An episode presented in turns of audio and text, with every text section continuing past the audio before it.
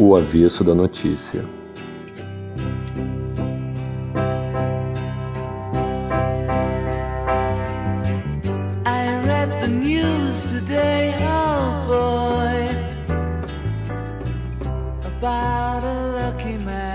É isso aí, galera. Estamos de volta aqui com os nossos encontros semanais do podcast O Avesso da Notícia. E mais uma vez temos um episódio especial. Nosso papo de música voltou. É, hoje a gente está recebendo dois convidados super especiais, amigos de, de, de, vida e de jornada como músicos. O Pedro Hertal. Fala, Pedro. Como é que estão as coisas Fala, aí, cara? meus queridos. Prazer estar aqui com vocês no Avesso da Notícia. Esse espaço tão bacana, novo, um grande podcast que, que já está fazendo um maior sucesso aí. Eu sei disso, tem muita gente acompanhando vocês. E é um prazer enorme estar aqui com vocês nesse programa de hoje. Show de bola, tamo junto, Pedro.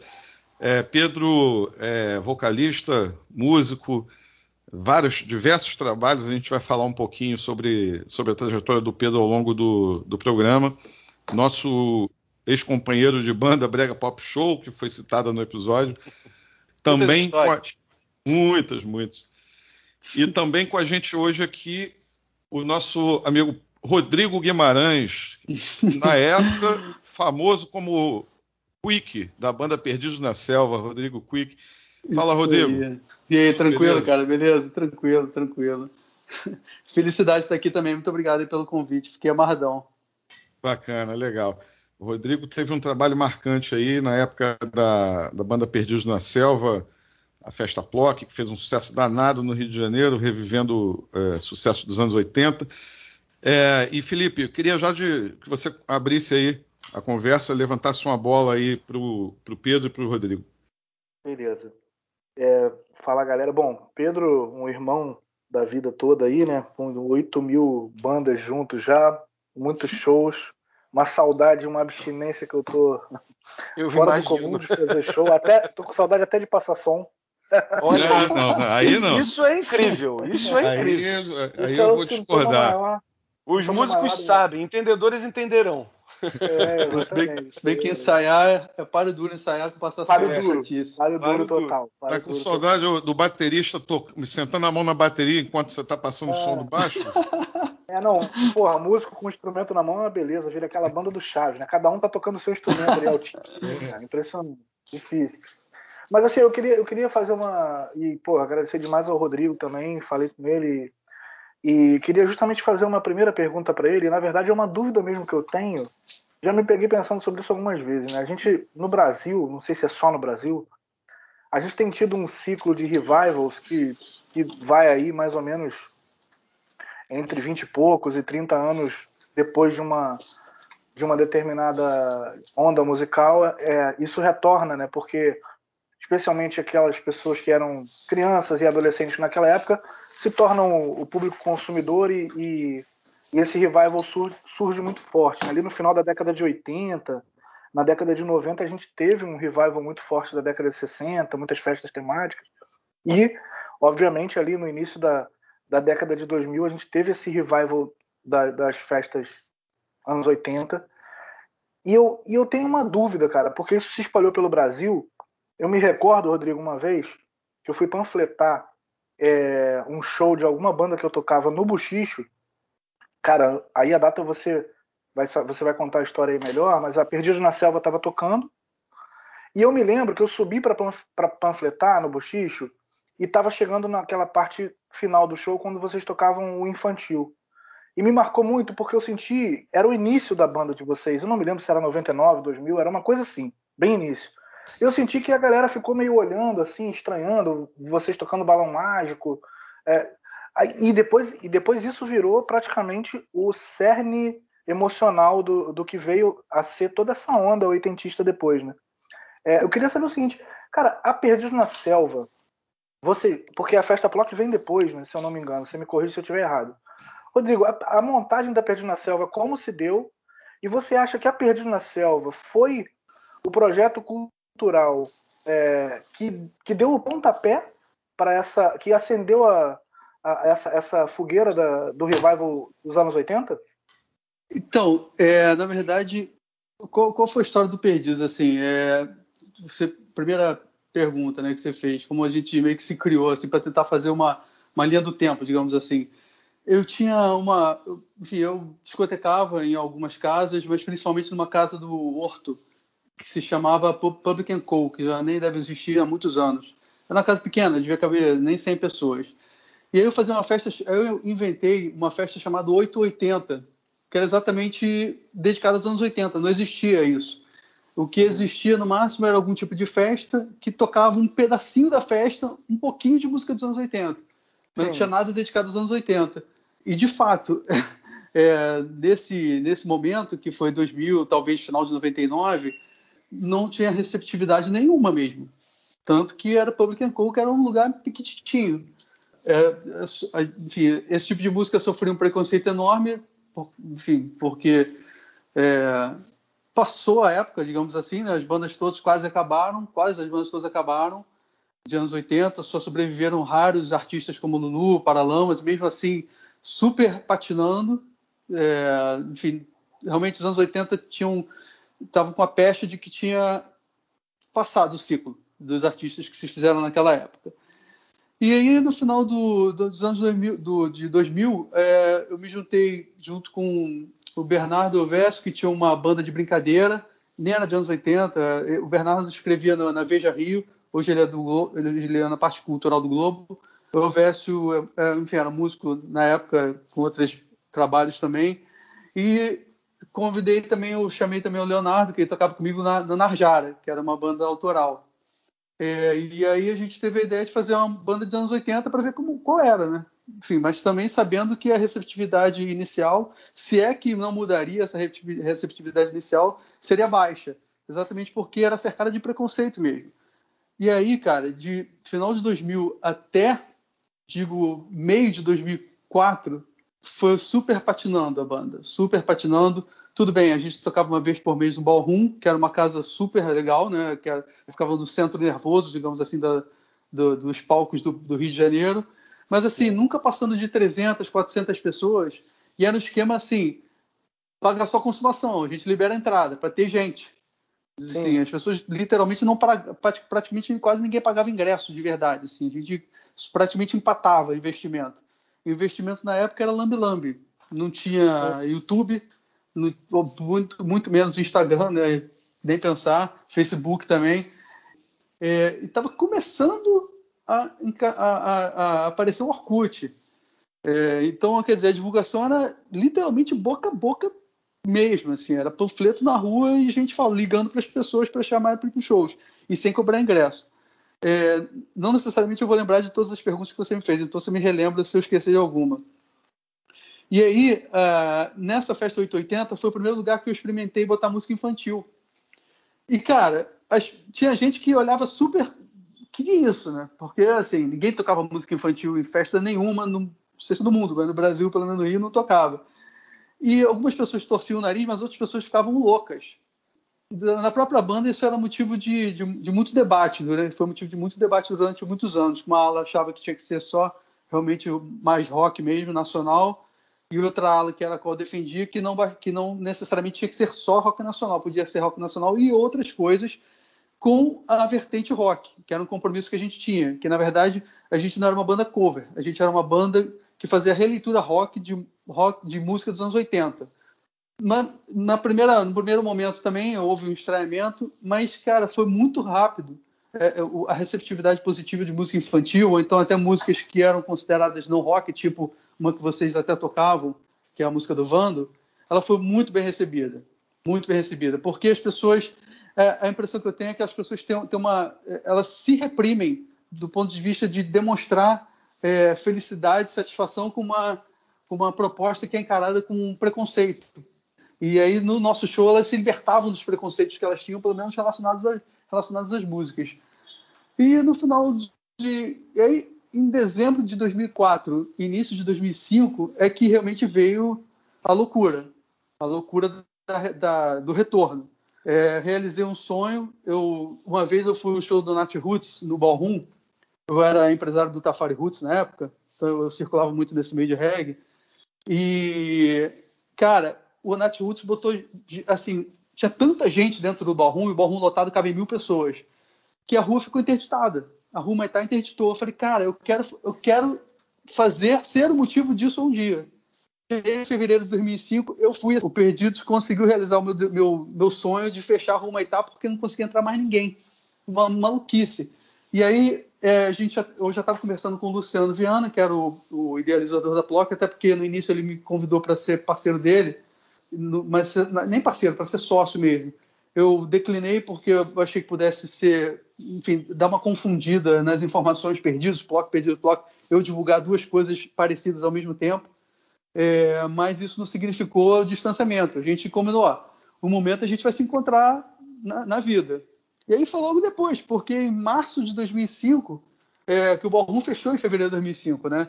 E aí, em fevereiro de 2005, gente, eu entrei em contato com o Circo Voador, ofereci o projeto Ploc Mais Perdidos, junto com o Luciano, é, e aí o Circo Voador também estava super reticente, também com preconceito. Essa é banda cover, festa de anos 80, o circulador tem uma pecha. Né? Eles têm o preconceito não, eu, com, banda, com, banda, cover lá. Exato, não, exatamente. E, e, mais, o circulador tem essa pecha de modernoso, né? Então, assim, uhum. batia frontalmente a, a proposta é, a proposta inicial, digamos assim, do circulador. Mas, enfim, o circulador abriu espaço e aí foi uma maluquice. Foi uma maluquice, porque sem querer eu realizei um outro desejo, que era parar a Lapa a Lapa, a gente parou a Lapa durante o ano todo quando a gente tocava lá com a Plock.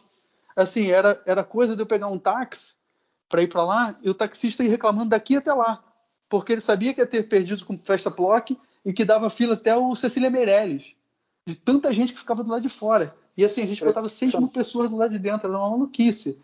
Assim, se vocês é, me perguntarem se eu imaginei que isso aconteceria um dia, não, desejei sim. Agora, vocês falando que tiveram 8 mil bandas né, juntos, eu também tive mais 300 mil bandas também. A impressão que eu tenho, a impressão não, a certeza que eu tenho, na verdade, é que o músico, o produtor, ele vai, vai tentando até conseguir, não necessariamente com um trabalho só. E Sim. aí a, a, impressão que eu tive do Perdidos foi muito nesse sentido, foi pela insistência, assim, foi muito pela insistência falei bastante, né? Eu falo muito. Se deixar, ah, cara. Não, tá ótimo. É, é isso, mas é isso mesmo, o, o, Rodrigo. É bem, bem isso mesmo, sabe? A gente vê, inclusive, pessoas que fazem muito sucesso. Elas falam, a gente tentou muito e, e é, conseguiu. Eu acho que uma hora depois que você tenta tanto, uma hora você consegue, sabe? É, é, nem que você consiga o que o, o possível a, a chegar num, num, num nível considerado que é um sucesso para você, né? Sim, é, porque tem gente que considera sucesso estar tá na Globo do Domingão Exatamente. É. Mas eu considero sucesso estar tá no Circulador uma vez por mês lotado. Pô, é isso, é um mega sucesso. É e a gente é conversava muito isso na, com isso na banda, porque assim, a gente tinha que valorizar cada momento que a gente estava vivendo, porque daqui a pouco tempo aquele sucesso também ia, ia sumir, porque é natural do artista. Então tinha que aproveitar aquele momento. E óbvio que uns três anos depois, aquele, aquele estouro ele deu uma diminuída drástica, né? Que é natural, né? Até porque pela proposta que a gente fazia, não tinha uma, digamos assim, renovação de repertório, renovação de comunicação, porque Sim. o artista que tem um, um, repertório autoral ele vai se renovando, né? Pelo menos ele tem essa possibilidade. A gente não tinha nem essa possibilidade. Então é natural que uma banda que toque música dos outros, em algum momento depois que ele está no auge, ele decresça e de fato diminua bastante de tamanho. É natural. Enfim, Sim. isso não. Acho que é natural tá... de todo o trabalho, né? O que dizem os, os próprios os artistas, os grandes artistas que fizeram muito sucesso, eles dizem que é, chegar lá não é difícil, difícil é você se manter lá. Muito. É, muito não, difícil. Eu, eu, diria que, eu diria que chegar lá é difícil pra cacete, mas se manter muito mais difícil. muito né? mais difícil. É, foi melhor, gostei. É, porque foi difícil chegar lá, foi difícil é, pra difícil, caramba. Foi, não, é difícil. É difícil. Fiquei uns 10 anos ralando aí, ganhando. Pô, eu lembro que eu sempre comento com mais eh, pessoas mais próximas. Em fevereiro de 2004, e aí vão, projeta a inflação né, do período até aqui, para o que eu vou falar agora. Em janeiro de 2004, eu ganhei 40 reais de toda a produção que eu fiz no mês todo. Entrou 40, entraram 40 reais na minha conta bancária. No ano seguinte, entraram 10 mil reais. Você projeta a inflação é. de, 2000, de janeiro de 2005 para agora, março, setembro de 2021. Isso dá uns 25, talvez. É uma loucura. É, em um ou ano mais, você né? ganha... ou mais, ou, ou mais. mais. até. É mais que, mais que magistrado ganha. Enfim, como é que você poderia imaginar que de um ano você ganha 40 reais e no outro ano você ganha 25 mil?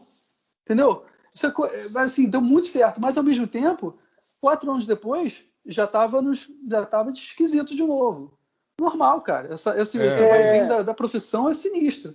É isso. Porque o, o Rodrigo, o Bruno, é só, só, só para fazer um adendo aqui, né? Até é porque para a galera que não, que não chegou a acompanhar o, o tipo de trabalho que a banda do Rodrigo fez, ele, ele contava com a catar. Isso que ele está falando dessa, dessa repressão que muitas pessoas guardam em si.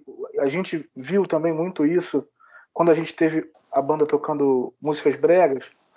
É, isso quando explode é, é, é, é, um, é um vulcão, né, cara, que sai. É. Então, É loucura. e- e- é uma loucura e, e- e, inclusive eu acho que tipo, houve, eu me, eu me recordo muito de a- algumas músicas, como o Rodrigo falou, muitas bandas acabaram nesse caminho e isso para eles foi ouro. Porque era melhor que tivesse acabado do que você tocar uma banda que você, por exemplo, tocar a música do Lulu, ah, beleza, mas o Lulu tá aí.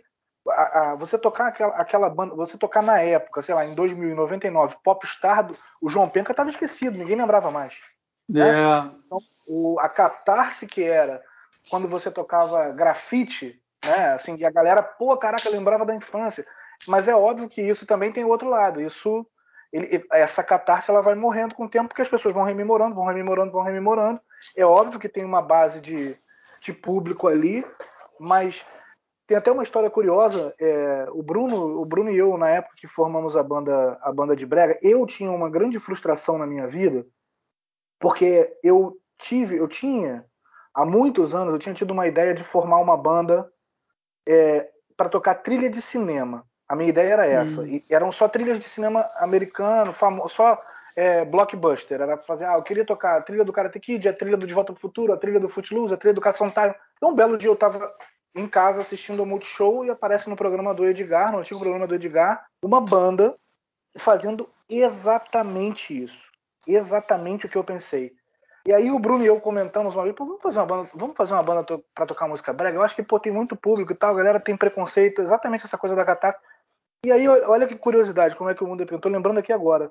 Uma vez eu fui fazer um sub do Guilherme com o Rodrigo num, num, num karaokê que o Rodrigo fazia já muito tempo depois ali no na Gonzaga Baixo, nem me lembro mais o nome do como que era o, o nome do lugar, É. mas era um karaokê com banda. Eu fui fazer um sub do Guilherme e, e, e era um 3 set, né, Rodrigo? 3 set com todo É. tipo de música. E eu me recordo que quando tocava Sidney Magal, Vando, essa era, era um negócio assim surreal. Daí que eu virei e voltei pro Bruno e falei, Bruno, a gente tem que fazer, cara, porque de- se der no que der, eu não vou mais suportar ver alguém ter uma ideia, não fazer e alguém fazer e a parada explodir.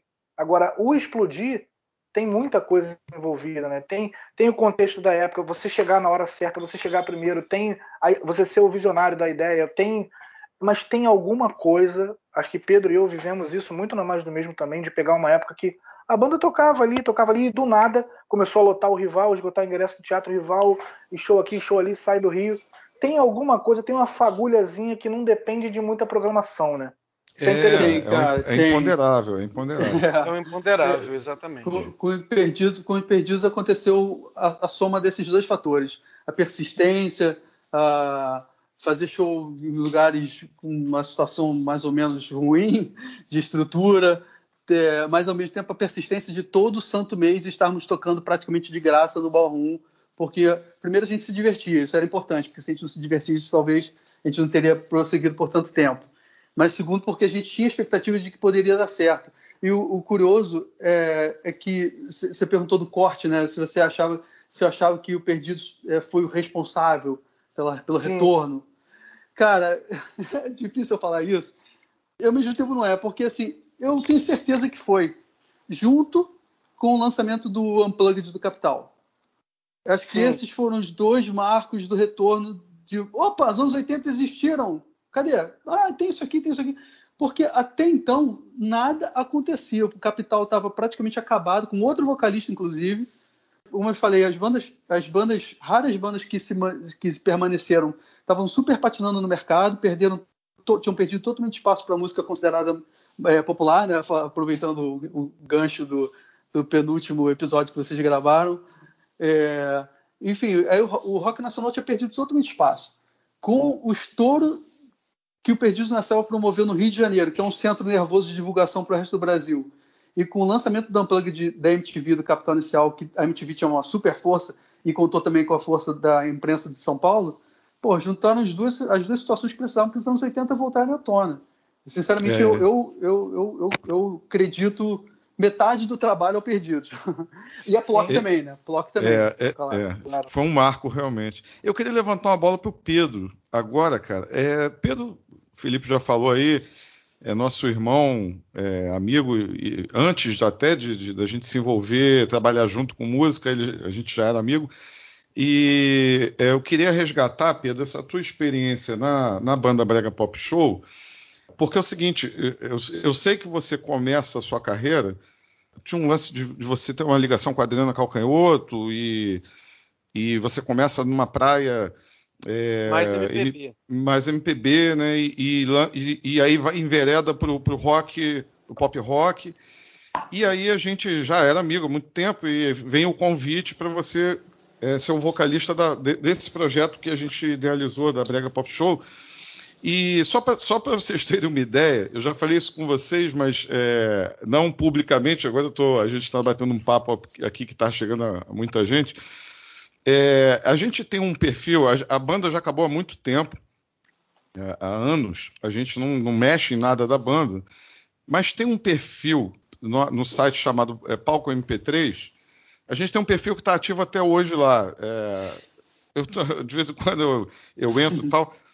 Cara, a gente está com 209 mil plays do nosso disco lá, do disco que a gente gravou, de divulgação. A gente fez um, um disco de na época, um disco tipo, é como se fosse um ao vivo no estúdio, com como se fosse uma amostra do show para divulgar e tal. Não, foi o disco é... mesmo, a gente gravou o disco mesmo no estúdio. Foi o disco, As é. As músicas é... que a gente tocava, né, com as Isso. versões que a gente fazia. Exatamente, com a nossa roupagem. É, é, exatamente o que a gente fazia no show. A gente, fazia, a gente fez, levou para o estúdio, vamos dizer assim, metade do show e botou no. Botou no e, e lançamos um disco de divulgação nossa. É, esse, esse disco, ele, é, aí, quer dizer, é uma coisa impressionante, porque. E vem mensagem e, e tal, de gente do Brasil inteiro. Esse, esse trabalho realmente marcou uma, uma, determinada época da nossa trajetória. E até hoje ainda está reverberando aí, mesmo sem ter ninguém trabalhando ele, mas só de estar nesse site é, as pessoas acessam e entram. E está rodando o negócio até hoje. É, é bacana ver isso, né? Mas é, eu queria que você é, isso é só um parênteses aqui. O repertório é uma... era muito bom, né, também. O, pois Bruno, é. disco, então as pessoas procuram por músicas que nessa época já, né, já eram estouradas e faziam sucesso. E vai aparecer lá, né, o, o, o disco no palco MP3. Sim. E é, acho que é, você escuta, né? É, é, só um, é só um parênteses assim para a gente perceber é, como esse repertório mais popular ele, ele tem uma, uma, uma capacidade de tocar as pessoas de uma forma impressionante. É, é, o, o Quick já deu, o Rodrigo deu o relato dele aí da experiência com a Perdidos e, e, agora eu queria explorar um pouco a tua experiência, Pedro, nessa transição. Você me indicou uma entrevista do Michael Sullivan que até é, de, de, de, alguma forma essa entrevista foi um pouco a inspiração para a gente é, criar esse, esse, esses dois episódios conversando sobre isso. É, eu achei muito interessante uma hora que ele fala, ele levou porrada a vida inteira de, da imprensa, de uma, de uma certa ala da imprensa e de uma certa intelectualidade, dizendo que ele era o, o cara que fazia música, é, vamos dizer assim, música do povão, música que não. É, é, que o cara era uma fábrica de música, etc, etc, etc. E aí o cara começa, você começa a pesquisar a obra do Michael Sullivan e qualquer um se surpreende com a capacidade que, que ele e o Massadas tinham de compor músicas que tinham apelo popular, mas ao mesmo tempo eram bonitas, belas canções, belas obras. É, e esse talento, né? É, talento puro, né? E esse preconceito ele vai com um distanciamento histórico é, muitas vezes aquilo que era considerado brega ou aquilo que era considerado menor no ambiente da música vira cult. As pessoas começam a, a resgatar é, esses caras e, e, e, e, rever a obra deles e perceber o talento e a beleza que, tinham, que tinha dentro dessas obras. Eu, que, eu queria que você desse um relato, como é que foi para você, se rolou um estranhamento, porque para a gente que é músico, eu tenho a impressão que não, essas fronteiras não existem. Isso é muito mais papo de jornalista e de, e de crítico musical e de, e de sei lá, de, de, uma pretensa, bota muitas aspas aí, intelectualidade, que gosta de engavetar as coisas, que gosta de separar as coisas em prateleiras, do que propriamente na música.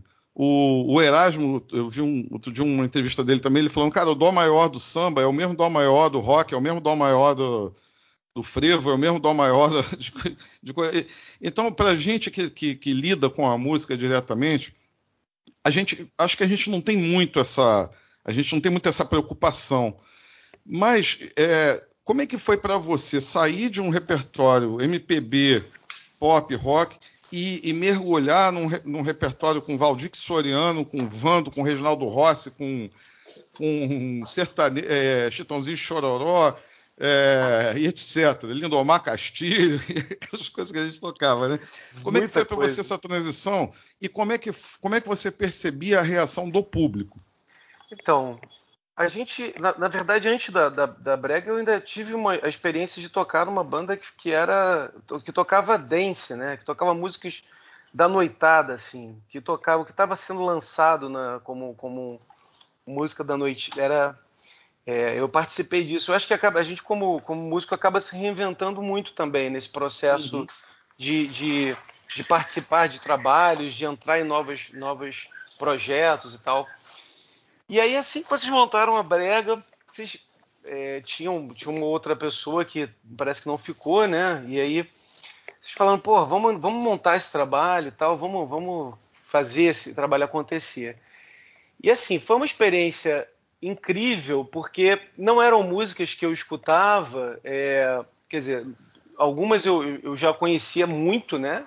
Porque fizeram parte da, de uma história também, né? São, não eram músicas novas, eram músicas antigas, assim como essa história do Quick, né, que faz o, o, o, lance de você reviver muita coisa, né, de ter essa, essa, essa lembrança é, de parte da tua vida, né, ter essa coisa bem, bem... A memória afetiva, né? Essa memória afetiva, né.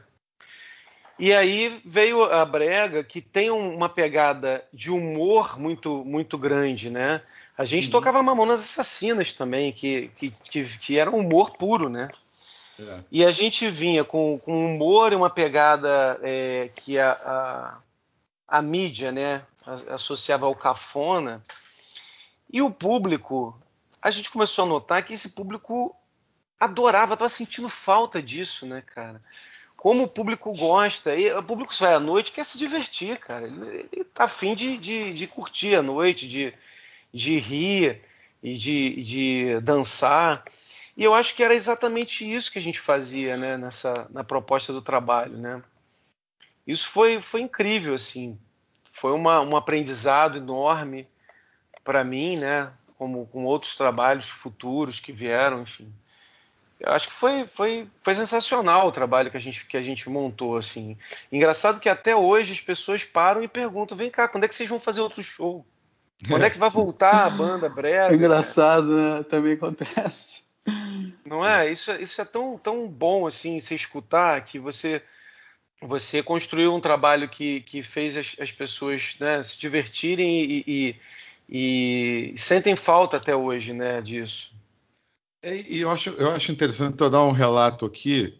É, a gente tinha, a gente botou a, a música Evidências no repertório e, e, e, como o Felipe falou, a gente fez esse lance assim bem antes até de, de, aparecer. Depois apareceu muita gente fazendo alguma coisa parecida, Sim. não igual, mas, mas surfando um pouco nessa onda. Mas eu lembro que a gente pegou é, uma versão mais pesada, mais meio rock assim, de evidências. O lance do sertanejo universitário ainda não estava tão estourado, estava surgindo, estava começando e tal É, e a gente pegou, a gente deu uma roupagem meio, meio rock na música. E eu, eu, pessoalmente, fiquei assustado com a reação das pessoas quando a gente tocou, quando eu incluí essa música no repertório. E é muito é isso que vocês estavam falando da catarse, né? Da, da... Eu, eu, lembro um show que a gente fez no, no Maitá, na Cobal, que a menina teve uma crise de choro, assim. E tava, era é, é uma, uma casa pequena, o palco ficava bem próximo do público, assim eu fiquei, eu, eu, fiquei até um pouco incomodado, assim, eu falei assim, caramba, essa garota vai passar mal. Ela chorava, mas chorava, assim, descontroladamente. As amigas pegaram a garota e levaram para fora do, do, da boate e tal, porque ela estava. Foi o lance de um, de um clique, assim, de um estalo que a música deu que é e, e, e, essas músicas elas têm essa característica de, de tocar no emocional, porque é justamente o lance que vocês falaram da memória afetiva e principalmente eu acho que marca é, a questão do romantismo, do relacionamento muitas vezes de um, de um, de um, de um lance de uma, de uma mulher que não está mais na sua vida ou de um homem que foi né, de um relacionamento que fracassou de alguma, de alguma forma é, existe ainda um sentimento, uma saudade ali envolvida. E essas músicas, é, é, Fábio Júnior, que a gente botava no repertório. É, as músicas que eram chamadas, eram consideradas cafonas, elas eram. Elas falavam muito de amor, né? Muito de amor, é. E, e, a gente, e essas reações são interessantes porque, cara, eu acho que se você compõe uma música que faz a pessoa se emocionar, eu acho que para o autor da música, para o compositor, até para o intérprete, quem botou, quem deu vida àquela música ali, já valeu, cara independente do. Pode rotular do jeito que você quiser, pode fazer é a tua prateleira lá e separar, porque no final das contas essa emoção é genuína, ela é verdadeira. E, e quem somos nós, ou qualquer um, para rotular o, que, que, o que, que o outro sente? Como é que a pessoa expressa a sua emoção, né?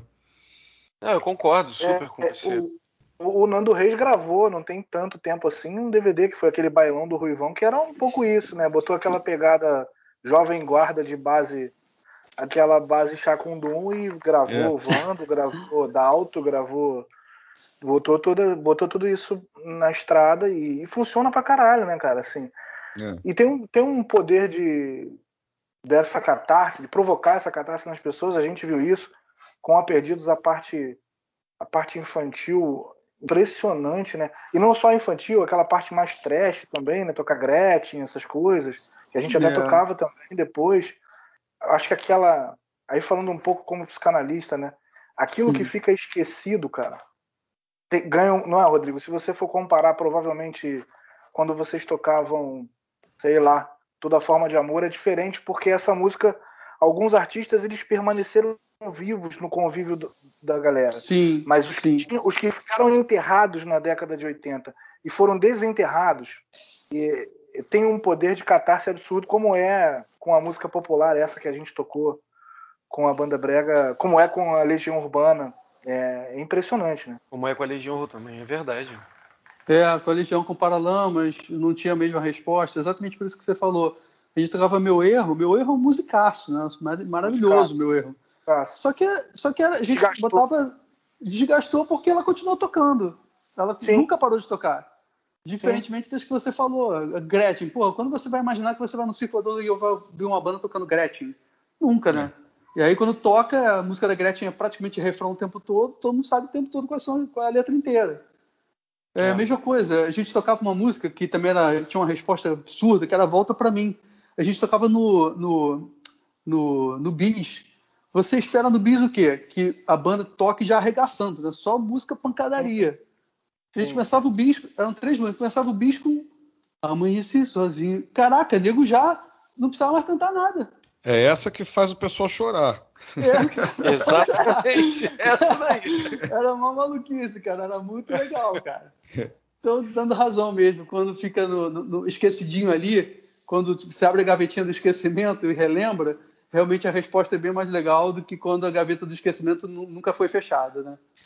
É, na, esses dias atrás, é, engraçado, voltando à entrevista do Michael Sullivan que o Pedro indicou, é, eu fiz uma pesquisinha assim rápida, relembrando algumas coisas, e apareceu, cara, uma música que é dessas que não tocam muito. Eu não sei nem porquê, deve ter alguma, algum lance de direito em relação a esse disco, porque ele não tem nem no Spotify, né, no streaming, você acha só no YouTube, que é o primeiro disco do Trem da Alegria.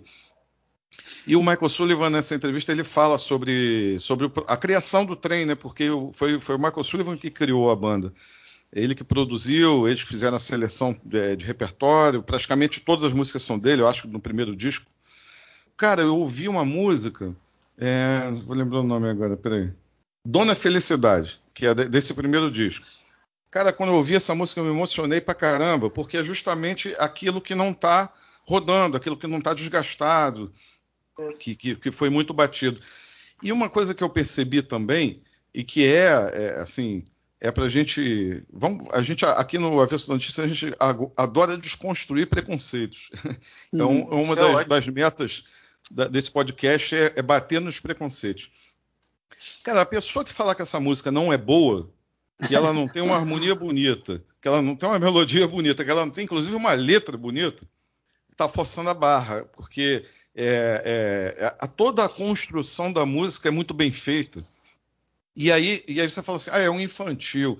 Não, é um infantil, mas é, é, mas é uma música que se você mexer na letra ali, tirar, sei lá, três palavras que remetem é, mais ao universo infantil, ela vira uma música é, que você pode executar para qualquer público, porque é uma música linda, muito bem feita. Então, esse. Oi. Fala. Eu tô lembrando, você tá falando, desculpa de interromper. É, você tá falando, eu tô me lembrando de um episódio agora. É, a Globo fez um programa recente em que ela colocou atores, apresentadores, humoristas para cantar. Acho que era, não lembro, não lembro se, acho que era Popstar ou Superstar, uma coisa assim, é um desses dois. Um era com bandas autorais e outro era com artistas já famosos cantando. Que era o Superstar. E, é, o Popstar, Superstar era Popstar. É, Popstar, Esse era né? o Popstar, é. Isso. Aí foi aquele humorista Eduardo Sterblich. Uhum. Ele foi ao programa. E aí ele, ele gozador né, e tal, ele, os caras selecionavam a música e ele seleciona para cantar Lua de Cristal, da Xuxa. Do Michael Sullivan também. Michael Sullivan. E aí, é. e aliás a música é ótima. É muito é, boa. E, e, quando ele termina de cantar, tem um, um, um daqueles. Tem, tem, uma dupla sertaneja, não sei se é universitário, que também não se forma nunca esse, esse universitário, é, um, tem um que parece um Maradona gordo, assim, eu não sei, não sei o nome do cara. É, eu sei que é. É, eu, não, é, eu sei que é, mas não me lembrei o nome, não. É, e aí, quando o Eduardo Sterblich termina, a galera tá avaliando ele, e aí o, esse, esse sertanejo fala assim: Ah, eu acho assim, né, cara, que acabou que ficou uma coisa. Pô, você acabou escolhendo uma música assim que não. Na verdade, não dá nem para avaliar, né, cara? Uma música assim meio que não é uma não é uma música assim, né? Uma música infantil e tal, né? Assim, tipo, desdenhou assim, cagou na uhum. cabeça do cara. E aí ele falou assim, olha, cara, não sei, eu acho que eu, eu acho essa música super bonita, uma, uma letra que diz que tudo que eu quiser, o cara lá de cima vai me dar, me dá to, toda a coragem que puder, que não me falte forças para lutar. Acho uma letra super bonita e eu acho que tem muita coisa hoje em dia que faz muito sucesso na música brasileira que as letras são horrorosas. Tipo, ele queria dizer do cara, né? Ele, queria... é. ele claramente, ele claramente deu uma cutucada, né? Tipo ele assim, claramente deu uma cutucada. Foi claro. Para falar né, de uma música é. que fez um baita é, sucesso, né? Não, e foi nítido que ele falou assim, cara, tu é um cara estourado do sertanejo universitário que produz uma porrada de lixo musical também, e Exatamente. tá lá no jogo dele. Faz, mas assim, e o cara justamente ocupou essa posição do tipo, não dá nem pra te avaliar, né, cara? Você escolheu uma música que tocava na Xuxa e tal. É então, assim. né? Uma, uma posição é. Isso, cara, o problema é que se, se confunde música ruim com música que a pessoa não gosta. É, é, é, o, é isso. O problema, o problema é quando vai um cara num programa global e manda o que ele não gosta de uma música e diz que a música é ruim porque ele não gosta. O problema é a é. reverberização disso. Que aí todo mundo passa a é. acreditar que a música é ruim. Quando na verdade ele só não gosta. Exatamente. É, e aqui entre nós, o dia que qualquer um deles aí apresentarem uma melodia como Lua de Cristal para eu ouvir nessa, nessa, nesse ramo aí do sertanejo universitário, eu vou parar pra, eu vou parar para prestar atenção. Vou perguntar, pô, quem, quem é esse cara que fez essa música aí? Porque é diferente do, da é. mesmice que ele norm, normalmente costumam fazer. Né? Ah, cara, e essa galera, esses dias eu tava, eu tava ouvindo música aqui, aí veio para mim, até compartilhei, botei uma foto do Luca, assim, né? É, porque eu achei o compositor, eu gosto muito de buscar o compositor, né? E tem um cara chamado Lula Barbosa, que é o cara que compôs. Aí eu tava vendo uns shows desse cara, assim, e violão, né? Um cara humilde, assim, fazendo show e tal. Mas compôs muita música pra gente famosa e tal. E ele compôs Desejos e Delírios do Fábio Júnior. Cara, eu fui ouvir música. a música. Fui, fui ouvir a música para tirar. Pô, e é uma harmonia toda entruncada. Uhum. E não é aquela uhum. coisa. Não é feito para impressionar, não. É a serviço de uma bela de uma melodia construída. Exatamente. É, assim, então é. é isso que o Rodrigo falou. A gente comentou isso semana passada, né? Assim, cara, eu não ouço é, em casa, nunca ouvi. É, eu vou tirar você desse lugar. Mas é uma puta de uma música bonita, cara. De corajosa. Comentei isso na, na, na edição passada. Cara, uma música linda da década de 70, onde o cara tá falando que ele se apaixona por uma prostituta e foda-se o preconceito, ele quer casar com ela. Caralho, mano. Entendeu? Botou pra fora, né? A história Exato. dele, o que ele queria fazer. O, o, Michael Sullivan é genial, cara. Ele, ele, ele compôs muito, muitos sucessos, muitos sucessos. E eu acho que ele não tá nem aí porque que acham da música dele, né? Ele já, já, eu acho que ele já se considera um, e ele é um dos grandes compositores do Brasil. Esse programa que, que essa entrevista você viu foi do, do Clemente Magalhães, não foi, Bruno? Isso. Foi. Ele fez no canal muito dele. Boa. Que por sinal foi muito legal. Eu lembrei agora falando sobre esse assunto, né, do, do, de músicas antigas, do passado e tal. Eu lembrei dos Abelhudos. Vocês lembram dessa, dessa banda? É, Sim, os Abelhudos eu queria tocar no Perdidos, mas era uma música que as pessoas não lembravam tanto assim para tocar. Aí a banda ficou meio preocupada de tocar, a gente acabou Pô, eles, eles fizeram, eles foram para final, cara, do, do, do, do festival, do festival é. com, com a música O Dono da Terra, né? Maravilhosa essa música. Maravilhosa, maravilhosa. essa música. E olha que, e olha que coincidência que você está falando o Lula também foi para o final dessa com a, com a música dele, para esse festival dos festivais de 1985. Eu tenho o disco. O Lula Por isso que eu sei. É, Miraíra. Isso, foi, Miraíra. Foi, música dele. Miraíra, segundo lugar. Os Abelhudos, se não me engano, foram no terceiro lugar. Olha só, e uma música é. que, que crianças cantavam com uma, com uma letra que fala sobre coisa séria, né, cara? Seríssima. Pô. E é, é, é genial, genial. É, se eu não me engano, foi, foi o pai dos, dos, de um dos dois, do, não, de dois, dois cantores né, do, do, dos Abelhudos que compôs. Eu não lembro agora o nome dele, mas foi o, o, o pai deles que compôs. Essas duas são do Golden Boys. Eu acho que era o pessoal do Golden, Golden Boys, Boys é. né? Ele, ele, era, ele era um músico do Golden Boys. É. Cantor do Golden Boys. E, e, foi isso, assim. Eu, eu, lembrei isso outro dia dessa música. Gente, e quantos sucessos! Eu entrei para ver, né? Quantas músicas o, o Abelhudos. Eles fizeram muitos sucessos. Eles, eles rodaram com muitas músicas, assim. Foi, foi é, uma época eu, incrível.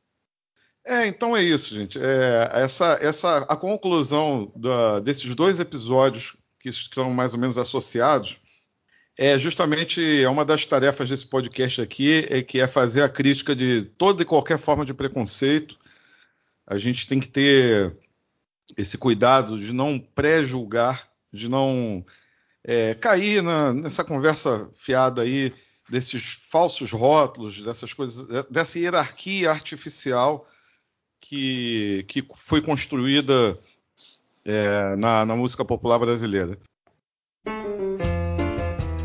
teve isso.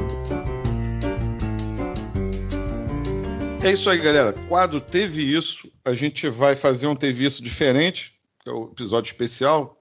Nós temos os convidados que vão é, nos trazer algum fato inusitado. O teve isso vai ser em cima da, da trajetória das coisas que acontecem com os músicos. É, o pessoal só vê o glamour em cima do palco, mas não imagina que os, as coisas que acontecem nos bastidores. Aí que está o interessante do negócio. Vamos, vamos começar, vamos abrir o quadro com o Pedro. Pedro, destaca aí algum fato inusitado aí que aconteceu na sua trajetória como músico pra gente. Olha, foram alguns, né? A gente, você, a gente já passou por alguns, inclusive voltando de show. Quase ah, que a gente ah, é. atropelou uma manada. né? Foi, foi, foi brabeira. É, Mas teve, assim, gente... teve, teve um, um, fato tragicômico que aconteceu comigo uh, uma vez com. Eu lembro se foi com a Mais do Mesmo ou com música urbana, que uh, a gente estava fazendo um show no, num lugar no, na Cobal do Maitá. E aí estava cheio, lugar lotado. E aí, né, aquela coisa de vai começar o show, tal, tá na hora, vamos começar, vamos começar. Eu tava me sentindo um pouco mal, uma, uma dorzinha de barriga. Mas aí, sabe aquela, aquela vontadezinha de soltar aquele punzinho, assim? É. Né? Você tá assim, pô, vou, vou subir no palco, eu vou, né? Vamos, vamos subir. Aliviar, pra, ali, o show, dar aliviada. aquela aliviadinha ali, né? Só que eu fui soltar o punzinho e Saiu o Bolsonaro. Me caguei todo. e eu fiquei desesperado. Fiquei desesperado. Falei, gente, o que, que eu vou fazer agora? Segura aí se- 10 minutos, pelo amor de Deus. Eu deixei, o cara, tinha uma fila para entrar no, no- no banheiro né, do lugar. Eu passei à frente de todo mundo. Falei, pelo amor de Deus, espera. E aí eu fiz o show morrendo de medo de soltar mais um punzinho.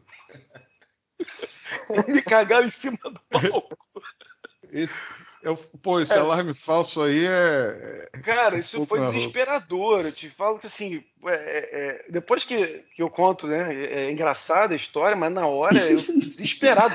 Eu contei para os músicos, os músicos olhavam para minha cara e eles não, não paravam de rir, cara. é de- é, e aí é, o show não pode parar, né? O show não Volta. pode parar. Vai, meu filho, sobe no palco de novo. Vai fazer o show todo e olha Se lá que se segura soltar aí. um, um punzinho, hein? É Isso aí.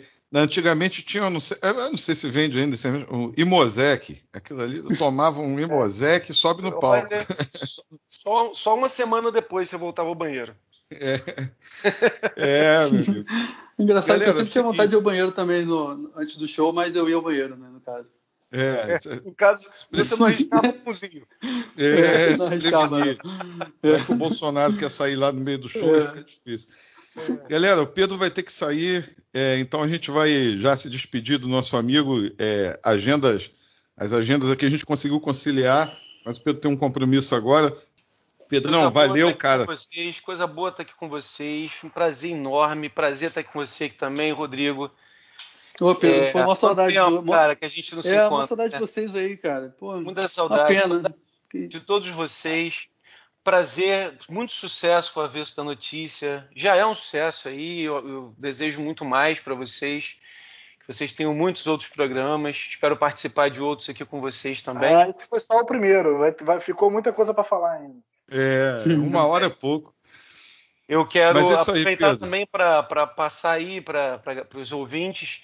Dia 19 de setembro, eu vou lançar no- em todas as plataformas digitais o meu single Na Hora, para vocês poderem escutar. Então, assim, se vocês Show escutarem o programa antes, e vocês, obviamente, vão. é, já tem esse programa no dia 19 e depois vai estar liberado, vocês podem escutar à vontade. A gente está com o trabalho lá. Só procurar Maravilha. por mim. Sucesso, meu irmão. Fica Obrigado, com Deus aí. sucesso a todos nós Um aí. Valeu, Pedro. Um abração, cara. Gente, Tchau, tchau. Valeu, brigadão. É, seguindo, galera, é, Rodrigo, Rodrigo vai contar uma história aí da sua carreira como músico. O que que aconteceu aí que você destaca pra gente, Rodrigo? Eu tenho duas, mas eu vou contar uma só porque a- a- uma delas é um pouco longa. É, as duas foram com os suínos. Eu tive uma banda chamada Suínos Tesudos, foi onde tudo. Onde as Pô. coisas começaram. É, porra, Banda então, lendária. lenda- Suínos Suínos- Tesudos, maluco. Não é É, qualquer um que tocou no Suínos Tesudos, não. É, Suínos é, é uma banda lendária do underground É, aí no Rio de Janeiro. Inclusive, para falar em no- galera, se eu não me engano, o Marcelo Marreco, que tocou na Brega, que toca na Mais do Mesmo, que tocou na. Não é que to- acho, que, acho que ele chegou a ser baterista da banda Foi, época. foi. Na verdade, cara, a gente teve sete bateristas. Um- baterista não parava, não sei qual era o, o dilema de baterista com, com os suínos ou vice-versa, né? De repente a culpa era nossa também, eu não tô sabendo. Mas o Marreco tocou, o Marreco tocou com a gente sim durante um tempo bom. Legal. Mas, Mas aí, Mas- destaca Cara- aí o, o Teve Isso. É, foi, a gente foi lançar o disco né, pela, pela BMG, pelo selo plug deles. É, a gente foi lançar no Sérgio Porto. Curioso que o Pedro falou da Cobal do Maitá, eu falei do Balrum que ficava no Maitá e o Sérgio Porto fica no Maitá. Quem não conhece É. o Rio, acha que o Rio se resume ao Maitá, né? É, pois é. Enfim, é. Mas foi no Sérgio Porto, a gente foi lançar o disco, foi no, no festival que o Pedro Levinson fazia, o Maitá para Peixe, lembrei agora. Uhum. Hum, Que era um festival que, porra, lotava, né? E aí Muito tava bom. lotado esse dia. Do lado de fora tava 40 e poucos graus. ar-condicionado não segurava do lado de dentro, ou seja, devia estar uns 50 graus do lado de dentro, todo mundo suado, melado, um horror, assim, totalmente insalubre. Suínos é, suados, né? Deixou suínos suados. É. Aí eu fui. Eu, eu, sempre botava um figurino diferente de um show pro outro. Não era só no Perdidos que eu fazia isso, não. Nos suínos eu fazia isso também. Mas os figurinos dos suínos eram mais eram mais a ver com a proposta dos suínos, né? Que era mais uma parada escatológica. Era uma parada divertida, engraçada, fofinha. E aí, nesse dia do lançamento do disco, eu resolvi que eu ia tocar. Eu sempre usava boot, uma meia, um bermudão enorme e uma camisa, uma camisa normal, uma camiseta. Nesse dia eu resolvi que eu ia usar bermudão. Não, eu resolvi que eu ia usar o meu, meu sapatão grandão, minha meia e um pão bisnaga. Só bisnaga. Como assim? Entendeu? Não entendi. Eu me vesti de bisnaga. Ai, meu Deus. Você se fantasiou de bisnaga? Digamos que eu não tenha me fantasiado. Na verdade, eu me vesti de bisnaga. Foi a única parte do corpo que ficou de fora além quando eu botei o sapato e a meia. Você Nossa. fez um sanduíche de linguiça? É, sanduíche de linguiça, de bisnaga. é, é, a, banda, a banda é suínos tesudos, pô. Nada, nada mais adequado do que você fazer um sanduíche nada de linguiça. Nada mais adequado. É, Mas aí o que acontece? No, é, quando eu subi no palco, tava, né, a, a bisnaga estava ereta, porque ela estava dura, porque eu não comprei no dia, tinha comprado no dia anterior. Só que com o calor e o suor das pessoas, e o meu também, ela começou a murchar. Aí eu falei, porra, não vai dar certo isso aqui, né, maluco? Não, não, a proposta não é ficar pelado. Não é da de Didi Allen. Didi Allen que fazia show pelado, né? É. Didi é. Allen era, era nervoso. Aí deu, mas enfim, resumo da ópera, começou a cair, a bisnar, cair, cair. Aí eu saí correndo atrás de uma, do meu samba calção e fiz show só de samba calção mesmo, no lugar, no, no lugar da bisnaga, né? É, foi, foi tenso. É, Mas, assim, vamos dizer que a ideia não tinha muita chance de dar certo, né, Rodrigo? Não, Se você não, analisasse. Não tinha, não tinha, não tinha. Não tinha. Mas enfim, mas deu certo, cara, porque assim, tava, quando foi apresentada a banda, estava super disperso o público. Aí a banda começou a tocar, continuou disperso. Quando eu entrei, tipo, o nego falou: que porra é essa? É, Todo mundo ficou, não, deu certo. É. é essa a ideia. A, a, a, ideia de figurino, de cenário, de performance é segurar a atenção, né? Segurar só na música às vezes é muito difícil. É. E, e, agora interessante é que o, o, o, comentário do público, né? É, pô, o cara começou o show cheio de tesão, foi broxando, pô, o cara foi. pô, suíno, brox, suíno broxado. Suíno broxado, pô, a bisnaga tava dura.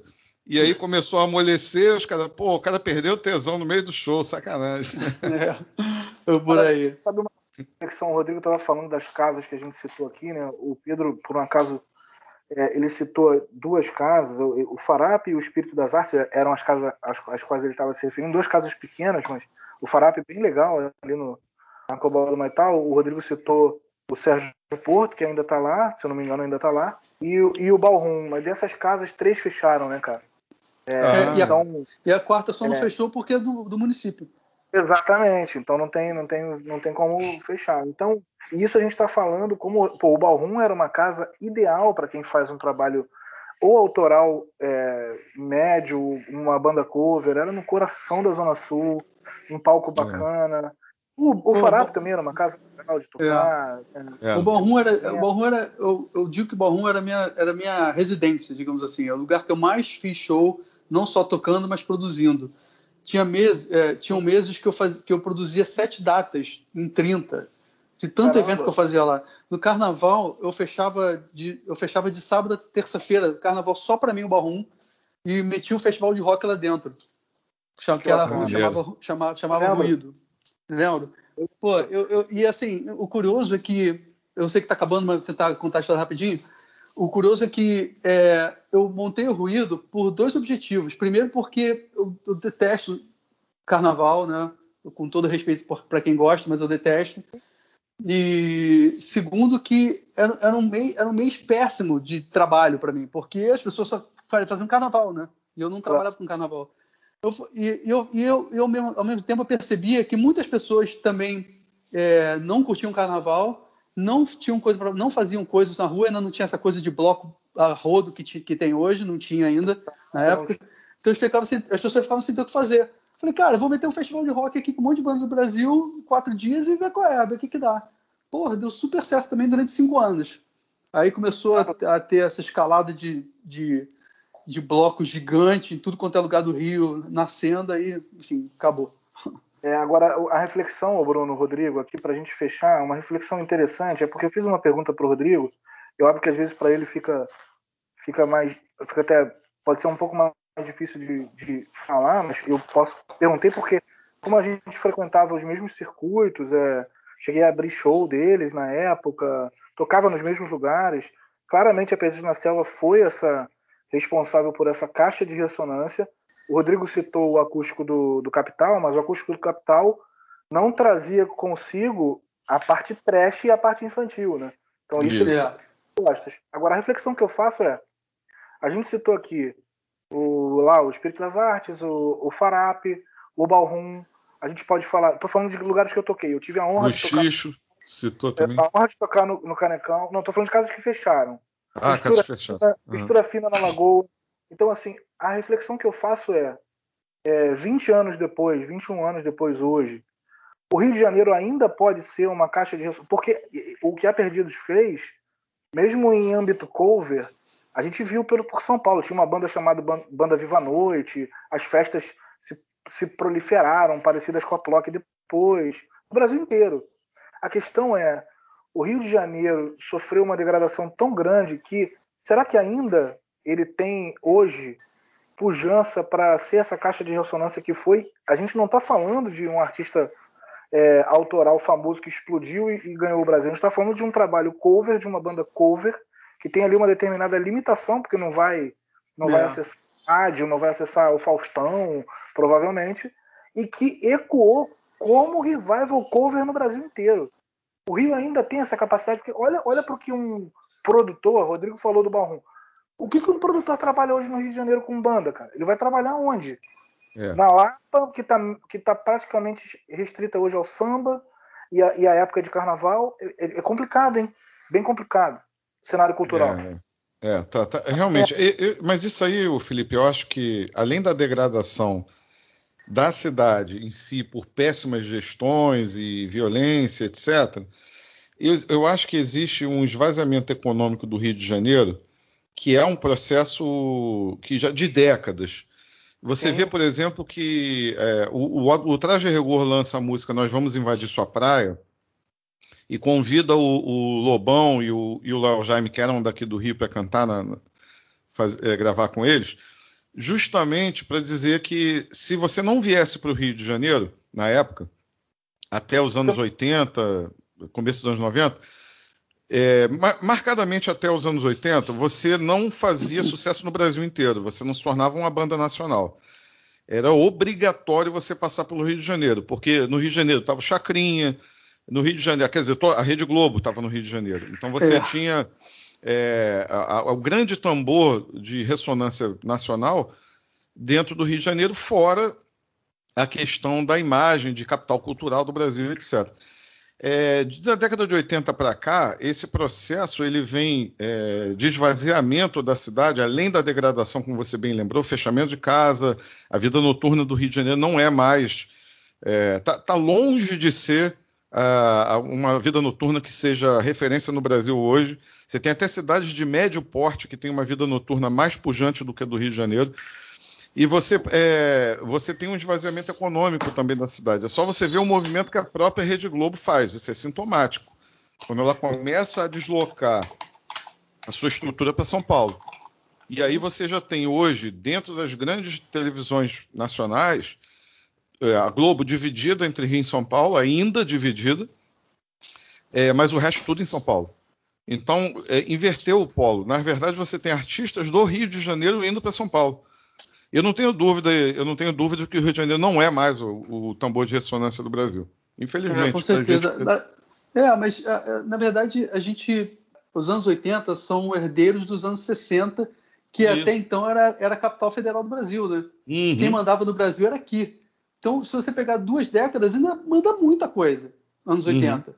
Até os anos 90, 30 anos não é nada. Só que a gente já está falando de 2021, como você falou De lá para cá, já o resquício de que era capital federal já, já foi-se. Aí o Rio de Janeiro, por não ter se planejado, não ter se programado para isso, e diferentemente de São Paulo, começa a perder espaço para São Paulo e para outras capitais, e até para cidades menores, como você mesmo falou, e o Rio de Janeiro continua vendo. E quando eu falo continua vendo, é, não, é, não, é não fazendo nada, é exatamente botando, é, escolhendo pessoas ruins para gestacionar a cidade, entre outras opções equivocadas. Então, é, o esvaziamento cultural nada mais é do que reflexo, do que consequência disso tudo, assim como o esvaziamento econômico, o esvaziamento político. Normal. O Rio de Janeiro, Sim. cara, sinceramente, o Rio de Janeiro, 20 anos atrás, já falava que eu achava que o Rio de Janeiro era um grande balneário. Tá, com certeza continua um grande balneário. Isso é a diferença de, de Cabo Frio para cá, porque o Rio de Janeiro é gigante comparado a Cabo Sim. Frio. Mas é um balnearão. É, e está muito claro isso quando a gente vê a, a, o campo político no Rio de Janeiro. Todos os governadores, ex-governadores do Rio de Janeiro foram presos. Os últimos cinco, se eu não me engano. É, e aí você tem o, o, a cidade, por exemplo, se for falar em termos de cidade, eu acho que talvez seja das capitais brasileiras, eu posso estar equivocado, é que não vem na minha cabeça agora a primeira que elegeu um pastor da Igreja Universal para ser para administrar a, a, a, capital de um estado, cara. Não é, tem conhecimento. Mas não, assim, pode ser que tenha, mas assim, com, com, cidades com projeção de grandes capitais, a, a, cidade faz aposta num pastor da Igreja Universal, venhamos e convenhamos, né? E aí, o que, que, o que, que a política do Rio de Janeiro produz para o Brasil? Bolsonaro. Eduardo Cunha. Eduardo Pô. Cunha. É o que, que a gente está mandando para Brasília para nos representar em Brasília. É, se a gente analisar a bancada do Rio de Janeiro no Congresso, é, é lastimável. É, é ridícula. É tosca demais. Isso se reflete na cidade. É, é. Só para finalizar, Bruno, em janeiro vai fazer dois anos que eu saí do Rio, né? Primeiro eu fui para o interior de São Paulo, para a cidade da minha mulher, e, e hoje a gente mora aqui na Itália. E eu me recordo que alguns dos últimos shows que eu fiz, assim, grandes, a gente tocava com a Mais do Mesmo numa casa, puta casa legal, que montaram em Olaria, chamada Rota 65, uma casa ótima de tocar, um palco bacana na época, quando eles montaram o, o palco, reformaram a casa, um palco grande, uma estrutura boa, dava mil pessoas, a Mais do Mesmo chegou a fazer sexta e sábado esgotados lá, uma casa super legal de uhum. tocar. Agora, a gente, Pedro e eu, que morávamos na mesma rua, nós não tínhamos mais coragem de ir de carro dois carros ficavam na garagem, a gente dividia um táxi para ir, ou um Uber para ir, e um táxi para voltar, porque quem quer hoje sair é, de Olaria para voltar para Tijuca, para Vila Isabel, às três e meia da manhã? É um cenário de terror. A gente passou isso porque a gente tocava no Rota, sei lá, quase todo mês a gente tocava lá. E essa volta, você pegar Brasil, entrar por aquelas ruazinhas ali de Benfica às três e meia da manhã, amigo, é de dar medo é de dar medo. Algumas vezes a gente passou por motos e, e, e carreatas armadas. Algumas vezes nós passamos. Porra. Então, é. aí você vê o seguinte: essa casa que começou, estourou mil pessoas, mil pessoas, esgotado, esgotado, esgotado, foi minguando porque ninguém mais quer cruzar a cidade, cara. Ninguém mais quer cruzar a cidade. É. Isso vai isso vai martelando a economia e a cultura, obviamente, também, vai ficando sufocada. Vai ficando sufocada, é difícil. Você é, montar é, uma banda, o moleque montar uma banda no Rio de Janeiro hoje, ele é melhor. O Rodrigo falou do Lambi Lambi, que era uma coisa que a gente trabalhava antigamente, panfleto Lambi Lambi. É melhor ficar pela internet, cara. Tenta bombar no YouTube, pega uma casa ou outra aqui, porque cenário, cena, para você rodar a cidade tá muito complicado. Hum, acabou, é. na verdade. E, e, tem uma outra, um outro detalhe desse, seu relato aí, Felipe. É, para quem não é do meio da música, assim, que, que não, não, tem muita ideia desses bastidores, se você é assaltado com seu instrumento, é, isso significa mais ou menos uns 10 cachês, uns 10 shows que o cara tem que fazer para repor aquele instrumento que foi assaltado, né, que foi levado. Então o cara já começa a se questionar se vale a pena o cara sair com um instrumento de 3 mil reais para ganhar 200. Ah, Bruno, cara... isso aconteceu comigo, pô. Isso aconteceu comigo. Eu comprei um baixo que eu chamava que era o baixo do ladrão. Eu tinha quatro ou cinco baixos, um baixolão e quatro baixos. Eu tinha um de cinco cordas, eu, eu tinha um Fender Precision, que esse, cara, eu só levava, ultimamente eu só levava, eu tive um baixo roubado, é, eu só levava pro. E aí eu comprei um baixo de 600 reais que era o baixo do ladrão, cara. Para show pequeno, para uhum. ensaio, para show pequeno. Era isso, cara. Isso é surreal, é inacreditável. Pois é.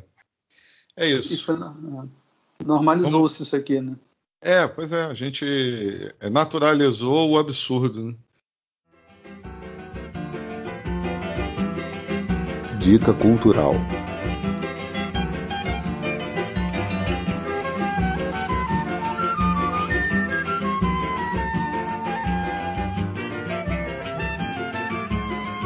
Isso aí, galera. Chegamos no final do nosso episódio. Espero que vocês tenham gostado do papo. Bom, pra gente que tá fazendo foi ótimo, super divertido reunir essa galera que é, a gente tem tantas boas lembranças e na verdade só não tá melhor porque a gente não tá num, num barzinho com uma cerveja gelada e isso é é mas é, é, pois é mas a gente vai chegar lá vamos vamos vamos, vamos superar esse momento e a gente vai poder é, se reencontrar sem medo é, para a gente poder fazer as nossas resenhas como a gente sempre fez, né? Bebendo uma cervejinha num barzinho e ouvindo. O Felipe vai ficar um pouco mais difícil, porque o Felipe tem que pegar umas 10 horas de voo, Felipe, mais ou menos. é, Mas dá para marcar. De repente, em 2023, ele se anima com o novo presidente. É, ah, pois é. É, ou, a gente, ou a gente se aventura e vai para lá. Aí, é. Dependendo do caso, né? É, pois é. Vamos ver. É Sempre pode ficar. piorar, né? Pois é. é. Vamos para a dica cultural. E como já é tradição no podcast, o convidado traz a dica para gente. Rodrigo, antes da gente fechar é, e você falar a dica, eu queria fazer um agradecimento especial aí pelo tempo, pelo papo. É, foi muito bacana. E se você tiver alguma, algum lance de trabalho, alguma coisa aí que você queira divulgar, a, a casa é sua, fica à vontade. E o que, que você traz de dica para a gente aí? Forte abraço, é, irmão. Primeiro, Obrigado. Pô, primeiro, eu que tenho que agradecer pelo convite. Fiquei amarradão, super feliz mesmo.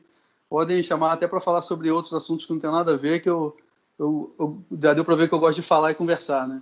Isso aí. É... Eu, sobre trabalho futuro, eu tenho trabalho, eu tenho um plano, o plano de lançar coisas em 2023. Então, no momento propício, eu vou falar com vocês para me darem uma ajuda no, na divulgação do lançamento, se eu lançar. Claro. Né? Mas o, a dica cultural que eu tenho é da minha terceira banda predileta no mundo, que se chama Mr. Bungle. Vai tocar dia 18 de novembro em São Paulo no Slipknot Fest, salvo engano. Que, enfim, é um festival com mais 10, 15 bandas, sei lá quantas bandas são. É, mas o Mr. Bungle vai estar vindo junto, é a banda do Mike Patton, que era o vocalista do Fate No More, que é meu, é meu ídolo máximo na música. É, ele é a minha referência. Eu, eu, quis fazer música, quis tocar, quis cantar. Quando eu o vi pela primeira vez performando no, no clipe do, do Epic, que fez muito sucesso, a, a música mais famosa. É. Então, assim, é, a dica que eu tenho para dar é show do Mr. Bungle em São Paulo, 18 de novembro. Show de bola, fica a dica aí. Não é isso, queria agradecer muito ao Rodrigo, falar que ficou claro que esse episódio aqui foi insuficiente para tanta história que tem aí, né? Uhum. Para a gente bater papo, faremos outros sem dúvida. E, e é isso, um abraço para a galera, um abraço, Bruno, foi muito bom, obrigado, Rodrigo, até a próxima para a galera. Valeu, galera, brigadão, tá? Brigadão mesmo também. Valeu, gente. Pessoal, forte abraço, até a próxima semana, se cuidem e tamo junto. Seguimos na luta.